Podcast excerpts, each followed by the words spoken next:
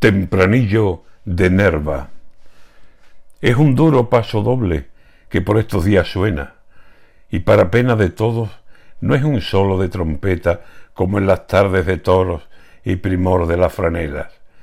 En Nerva están vaciando lo que en Montenegro es mierda.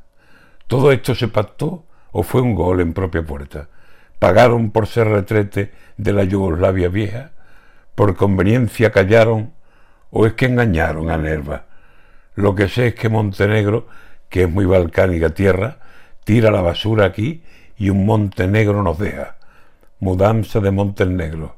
La mierda aquí hasta la ceja.